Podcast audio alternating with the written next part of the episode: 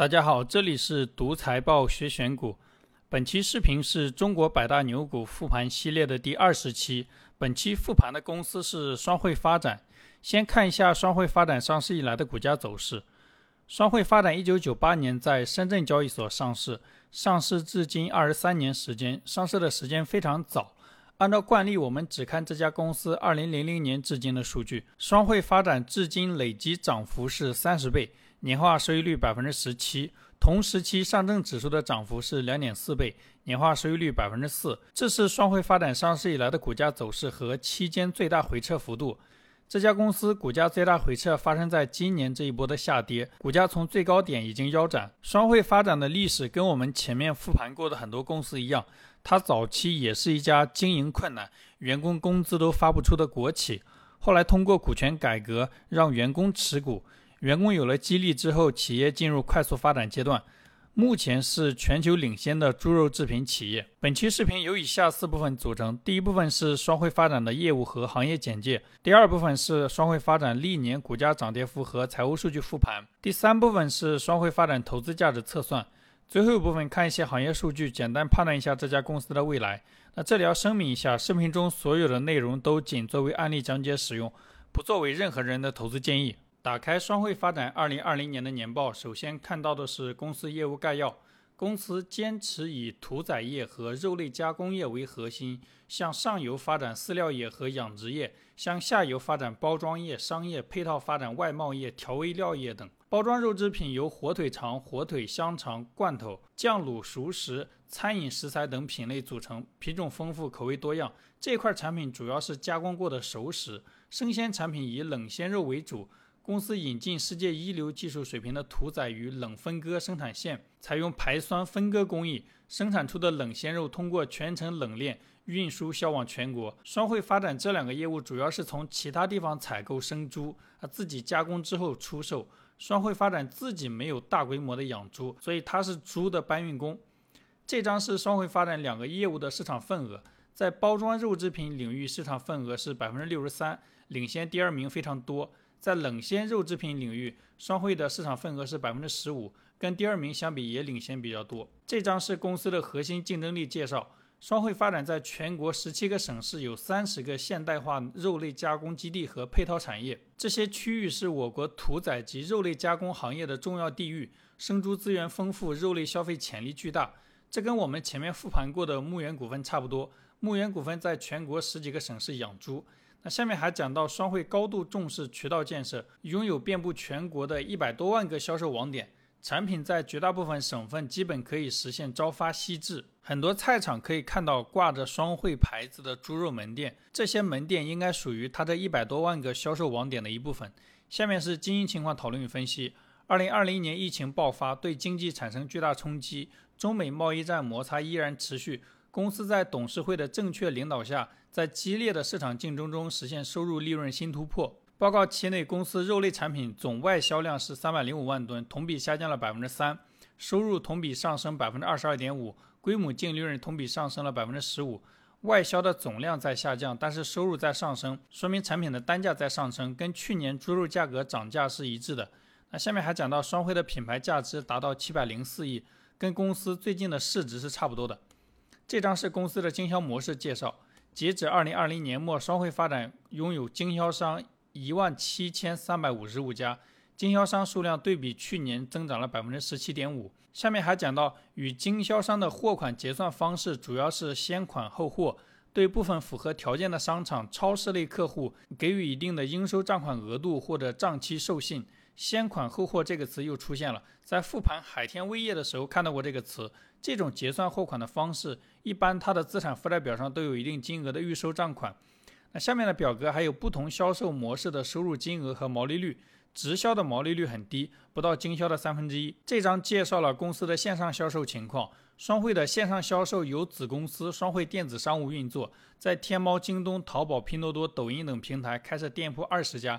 另外还有阿里零售通、京东新通路、多多买菜、美菜网、快驴等平台。那这里面好多平台我是都没有听说过的，公司也没有披露线上销售的数据。下面的表格是双汇的采购模式和采购内容介绍。因为双汇发展的控股股东收购了美国的一家猪肉生产企业，二零二零年，双汇从美国进口的猪肉和辅料等商品金额一百六十亿，占这一年采购总金额的三分之一。那简单推算的话，双汇的产品大概用了三分之一的美国猪肉。美国猪肉用瘦肉精是合法的，中国禁止一切形式的瘦肉精。那不知道他是怎么解决这个问题的？这是双汇发展收入的不同维度数据，分产品看，包装类肉食金额两百八十亿，占总收入的百分之三十八；生鲜产品四百八十三亿，占总收入的百分之六十五。所以虽然双汇的火腿肠产品广告打得多，但实际上生鲜肉占了收入的大部分。最后一列是不同产品的收入变动，生鲜产品收入增速百分之二十三，包装肉食品增速百分之十二。这是公司不同产品的毛利率变化，包装肉产品毛利率百分之三十一，生鲜产品的毛利率百分之七。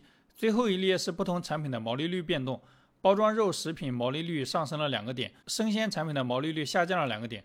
那这是公司的成本构成，不管是包装肉制品还是生鲜产品，直接材料占成本比重都在百分之八十以上。其中生鲜产品直接材料占比百分之九十八，说明公司卖冷鲜肉真的是猪肉的搬运工，中间付出的其他成本很小。这张是双汇发展最新的股东信息。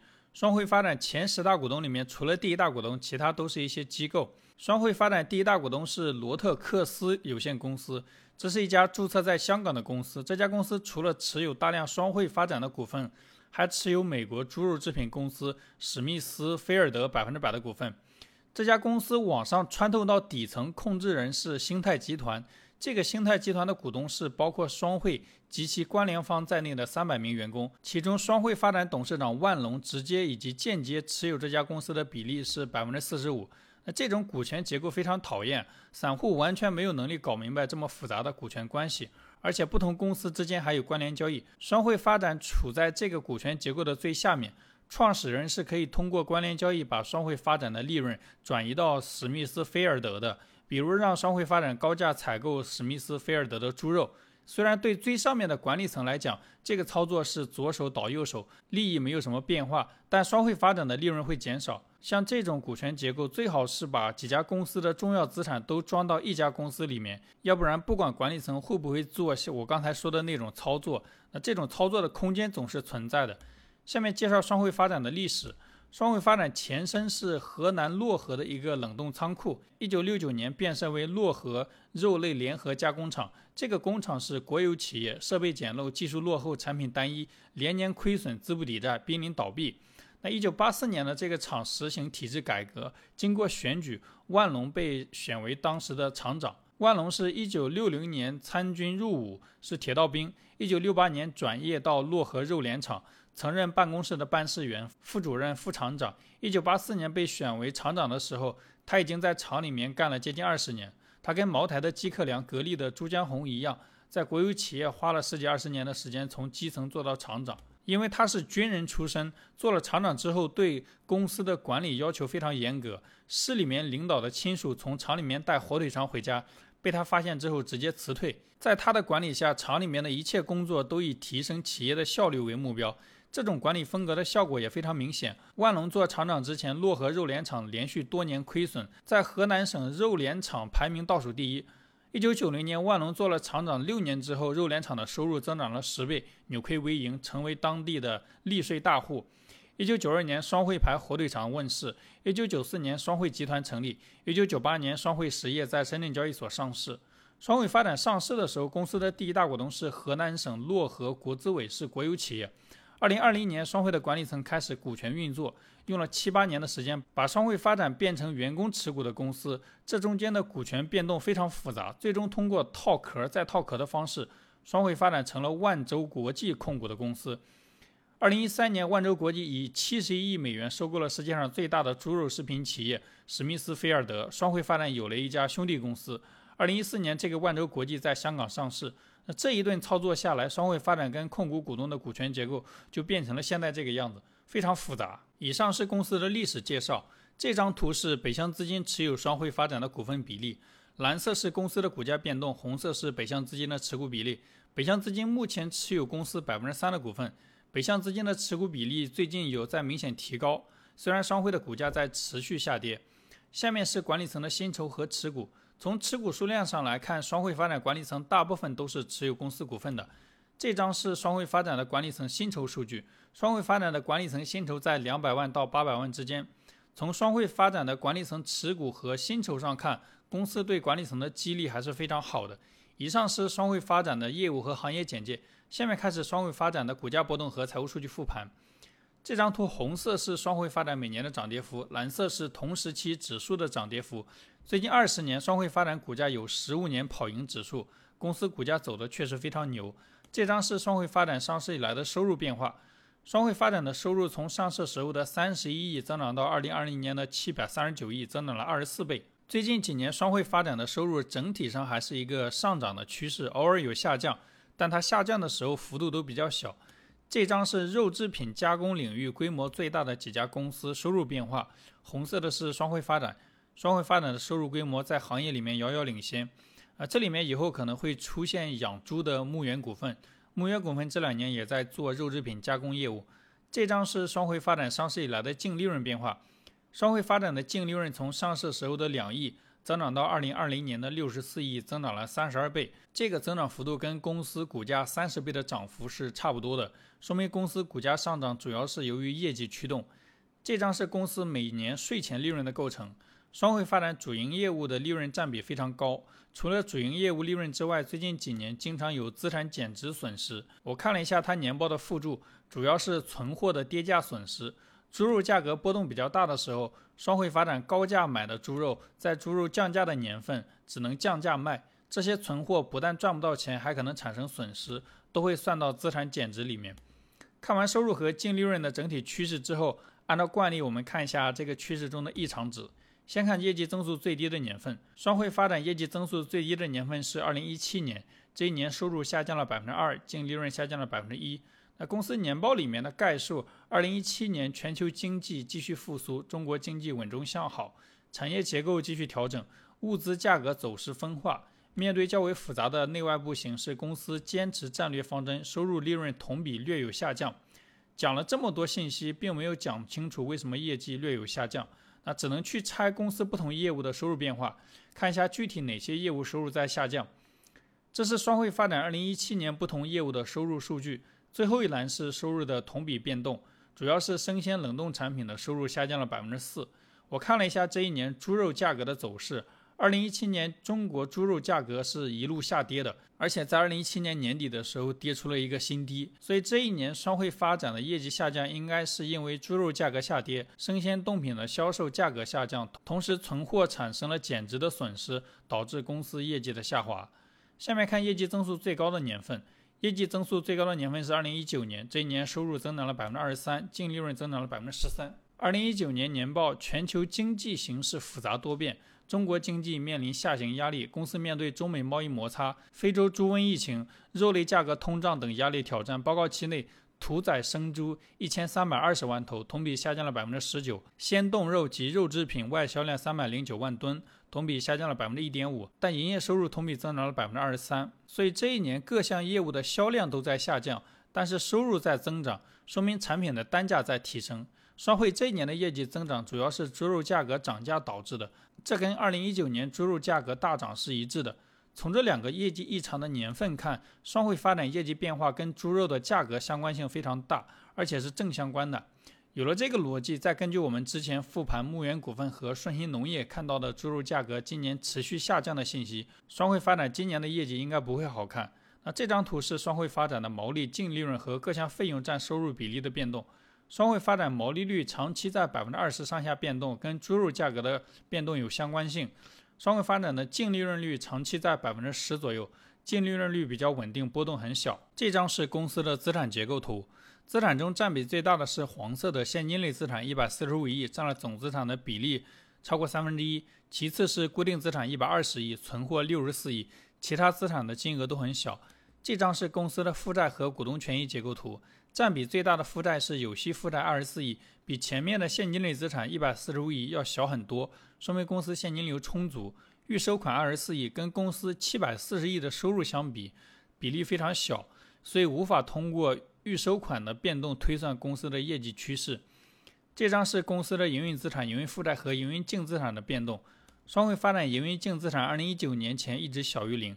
二零一九年之后，营运净资产明显大于零，说明公司在产业链上的溢价能力在下降，主要是由于这两年猪肉价格涨价，公司存货增长占用了大量的现金。下面是现金流量表，这里直接按照不同功能把现金流拆一下。最近几年双汇发展金额比较大的现金流科目，主要是红色主营业务的现金流入，浅蓝色股权融资的现金流入，深蓝色分红和利息的现金支出。我们以最新二零二零年年报的数据为例来看一下，红色八十八亿表示公司主营业务赚到了八十八亿的现金，浅蓝色六十三亿是公司非公开发行股票的融资金额六十三亿。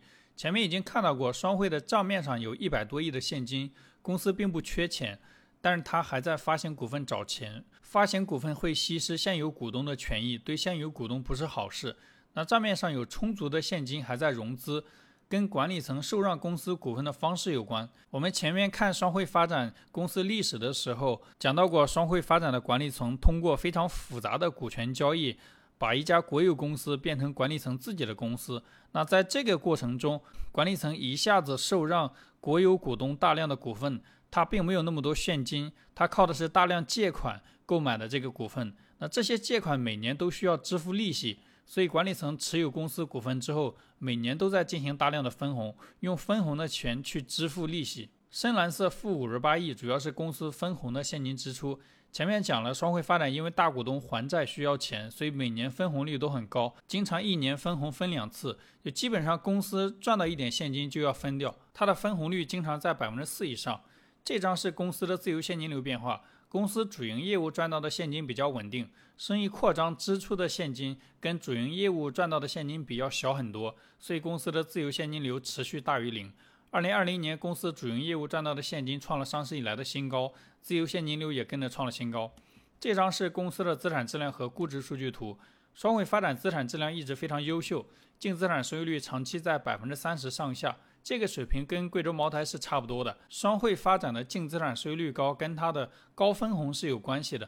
最近五年，双汇发展分红金额超过两百五十亿，比公司这五年扣非净利润的总额还要多。那这种巨额分红降低了公司净资产的金额，净资产收益率的分母减小，使得净资产收益率维持在高位。公司最近几年的估值并不贵，大部分时间市盈率在二十倍以下。二零二零年的市盈率是二十五倍，接近最近十年的最高水平。以上是公司的股价波动和财务数据复盘。下面开始双汇发展的投资价值测算。双汇发展虽然业务受猪肉价格的影响，业绩有一定的波动，但因为它能把大部分的猪肉价格的波动转移到客户身上，所以公司的业绩比较稳定，波动很小。业绩稳定的公司，这里还是用企业价值和自由现金流测算一下投资这家公司的预期收益率。企业价值的概念这里就不重复了啊，不懂的建议看以前的视频。双汇发展二零二零年末的市值是一千六百二十六亿，有息负债是二十四亿，现金资产一百四十五亿，所以它的企业价值是一千五百零五亿。双汇发展二零二零年的自由现金流是七十七亿，所以它的预期投资收益率是七十七除以一千五百零五，等于百分之五点一。那这里要注意一下。二零二零年，因为猪肉价格大涨，双汇发展自由现金流创了上市以来的新高。现在猪肉价格从高位下跌的比较明显，双汇发展今年的自由现金流大概率也会跟着下降。以上是双汇发展的预期投资收益率测算。下面看一些行业数据，简单判断一下这家公司的未来。先看一些肉制品的数据，这是全球牲畜养殖的抗生素用量，颜色越深，牲畜的抗生素用量越高。基本上发达国家抗生素用量都很高，中国处于比较低的水平。这是抗生素用量跟人均 GDP 的关系，横坐标是人均 GDP，纵坐标是牲畜的抗生素用量。除了澳大利亚，其他发达国家都比中国高。这是全球不同类型肉类的供应量变化，最下面的是家禽，主要是鸡鸭肉，供应量增长最明显。这应该是麦当劳和肯德基的功劳。中间粉色的是猪肉，也在持续增长。但它的增速不如最下面的鸡鸭肉。这张图是不同国家猪肉的消费量。中国一个国家的消费量比图上其他国家加起来还要多。牧原股份的年报里披露过，中国人的肉类消费里面有超过一半都是猪肉。这张是不同国家肉类消费量和人均 GDP 的关系。横坐标是人均 GDP，纵坐标是人均肉类消费量。中国的人均 GDP 在图里面是最低的，人均肉类消费量倒数第二，倒数第一的是日本。因为这个肉类消费量不包括水产，日本人吃鱼比较多，没有算在这个里面。这张是全球主要国家人均肉类消费量的趋势。中国改革开放以后，人均肉类消费量一直在增长，但是跟发达国家还是有比较大的差距。这是综合以上得到的肉制品行业的数据。总体上看，中国肉制品的消费量还有很大的增长空间。以上是双汇发展的有利信息，下面看几个不利信息。第一个是外部的不利因素。